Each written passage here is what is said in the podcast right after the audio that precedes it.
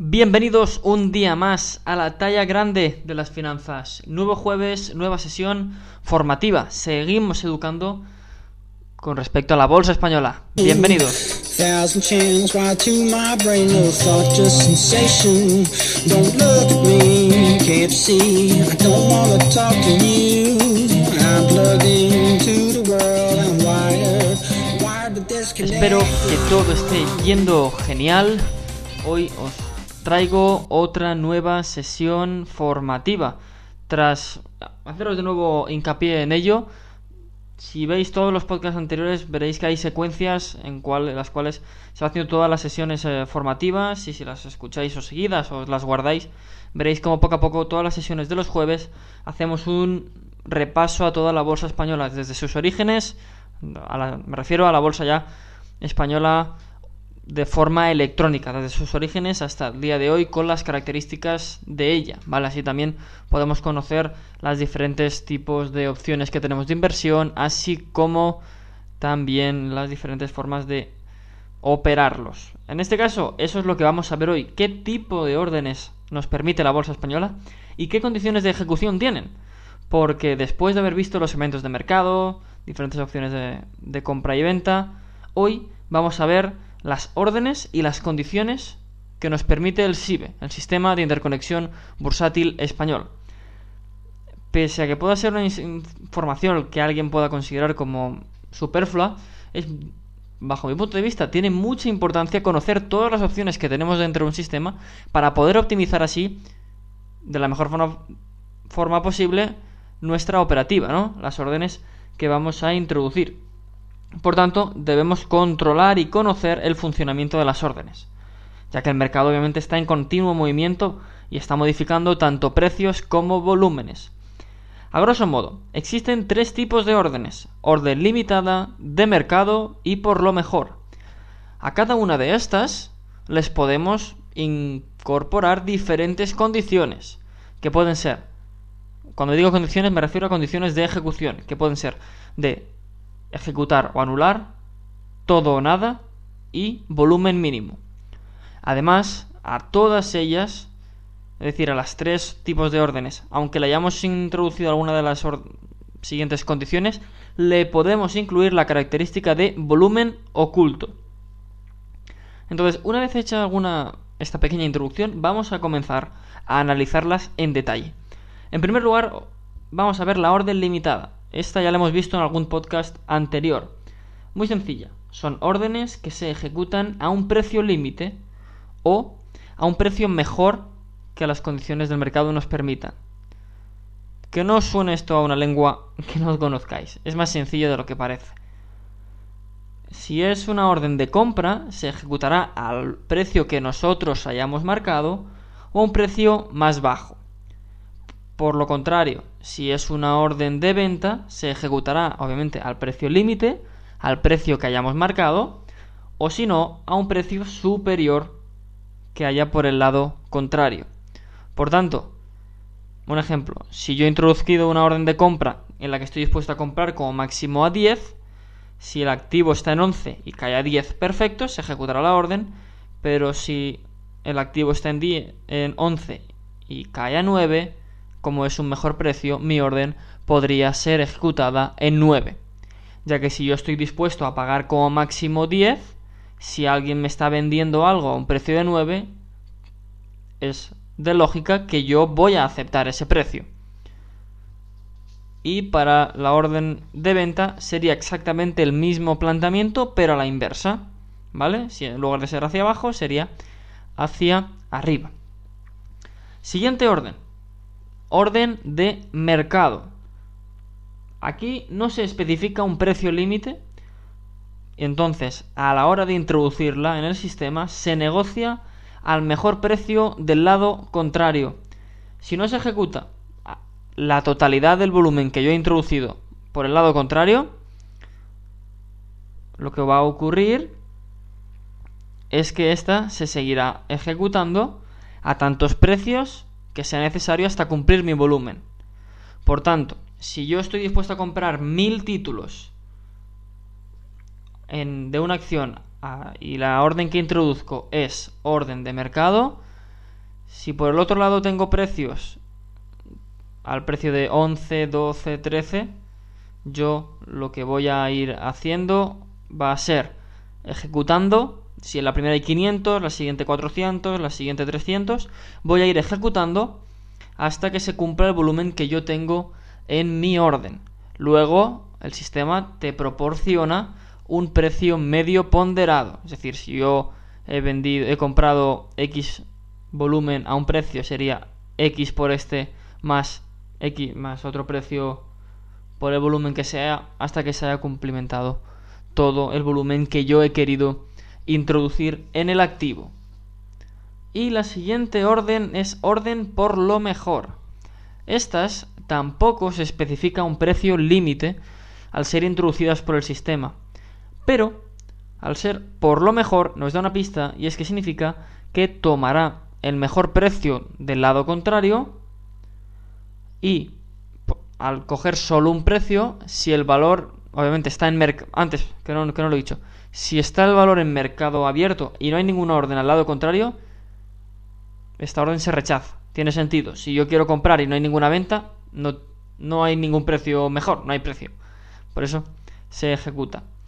Entonces aquí lo que va a hacer es exactamente lo mismo, pero solo teniendo en cuenta un precio.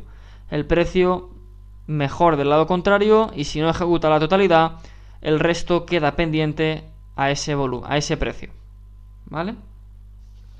Y ya vamos a ver ahora, una vez vistas y analizadas las tres tipologías de órdenes, orden limitada, orden de mercado y orden por lo mejor, vamos a ver qué condiciones de ejecución les podemos incorporar a estas órdenes.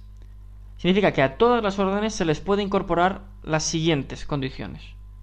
Obviamente, si le incorporamos una condición, no podemos incorporarle otra. Son excluyentes entre sí.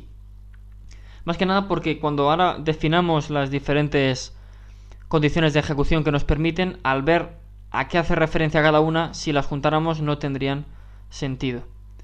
En primer lugar, condición de ejecutar o anular. Esta orden va a provocar que se ejecute inmediatamente por la cantidad posible siendo rechazada por el sistema el resto del volumen. Ejecutar o anular, yo pongo una orden en la que quiero ejecutar X volumen y se va a ejecutar todo lo posible. Si se ejecuta todo, perfecto. Si no se ejecuta todo, la parte restante será eliminada por el sistema y esa orden no quedará ningún rastro. Por otro lado, volumen mínimo. Esta es muy sencilla, lo indica el propio nombre. Lleva implícita una condición en la que se, al menos se negocie un determinado volumen, el cual especificamos nosotros. Si se ejecuta la orden, esta va a hacer que se permanezca en el sistema. Si no se negocia nada, en caso contrario, es decir, si no ha habido ningún tipo de negociación, será anulada. Y por último, tenemos la opción de todo o nada en el momento de introducir la orden a mercado, obviamente si existe contrapartida para la totalidad del volumen, se ejecutará. Si no, si no podemos ejecutar todo el volumen que queremos, será anulada. Como hemos dicho antes, importante, son excluyentes. No podemos introducir a la vez volumen mínimo y ejecutar o anular, o cualquier combinación que veamos posible entre estas tres características. Además, algo que ya veremos la semana próxima, rangos estáticos y subastas de volatilidad. No sé si exactamente eso lo veremos la semana que viene o ya la siguiente, depende cómo sea la sesión para no hacerosla muy larga.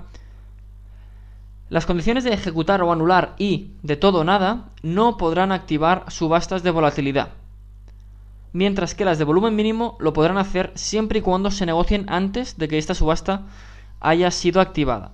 Pese a que estos conceptos últimos que acabo de mencionar os puedan sonar extraños, no os preocupéis, los explicaremos. Si no la semana que viene, la siguiente. Eso os lo aseguro. Y por último, una condición que puede incorporar cualquier orden con cualquier condición mencionada previamente, que es la orden de volumen oculto. Os estoy dejando unos segundos para que penséis. Volumen oculto, probablemente tengáis ya la idea de qué implica. Os lo explico. Nos permite introducir órdenes sin que revelemos la cantidad completa al mercado. Podéis decir, pero esto realmente tiene sentido. La verdad es que sí. Más que nada para operaciones que tengan un, mejor dicho, órdenes que tengan unos volúmenes de un tamaño muy grande, un tamaño considerable, permite tapar parte de este volumen porque podría asustar al mercado por otro lado e incluso podría taponarlo. Porque si vemos que alguien está dispuesto a comprar un millón de títulos de golpe, también hay que tener en cuenta que si tuviera un volumen muy grande, podría entrar a los bloques parametrizados, otro tipo de... Pese a que se negocia en este horario, se podría salir de aquí y ser negociada de forma paralela. Pero puede asustar al mercado y... La verdad, si vamos a introducir una orden y por el lado contrario vemos que hay un millón de títulos a un precio exacto, lo que ocurre es que tampoco veríamos detallado si es de un mismo operador o no. Eso ya es, hay que entrar más en profundidad de, mercado. Pero bueno, al, al tema. Al introducir la orden se muestra una parte del volumen que es obligatoria. Como mínimo deben ser 250 títulos.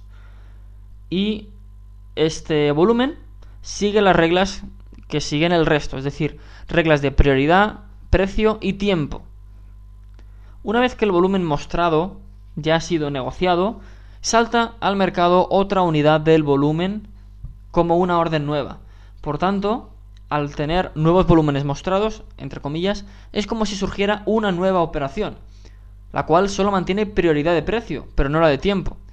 Por tanto, podría entrar a la cola y no tener tanta preferencia como otras órdenes si hay el mismo precio, ya que se entiende que ha sido introducida en ese momento.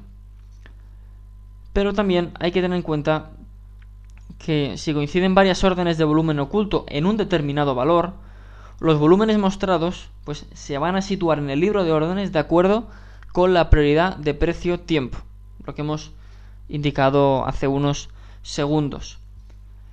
Este ha sido el podcast de hoy. Espero que os haya podido ayudar. Tengo mis redes sociales y mi correo electrónico para que me podáis transmitir cualquier tipo de duda, mejor dicho, cualquier tipo de duda, incertidumbre, consulta, sugerencia, lo que sea.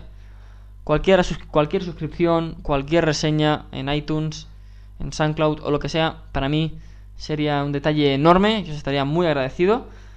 Nos vemos ya mañana con otro podcast. Espero que os haya gustado. De nuevo, espero que os haya podido aportar el máximo valor posible. Y seguiremos aquí nos vemos en el siguiente. Muchas gracias por estar ahí. Ha sido como siempre un placer. Descansad y hasta mañana. Adiós.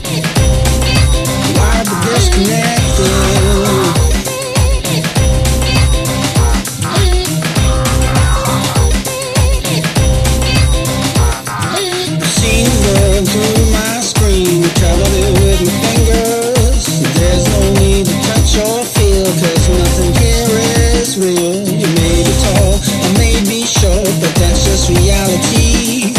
I am as I want to be, and that's virtuality.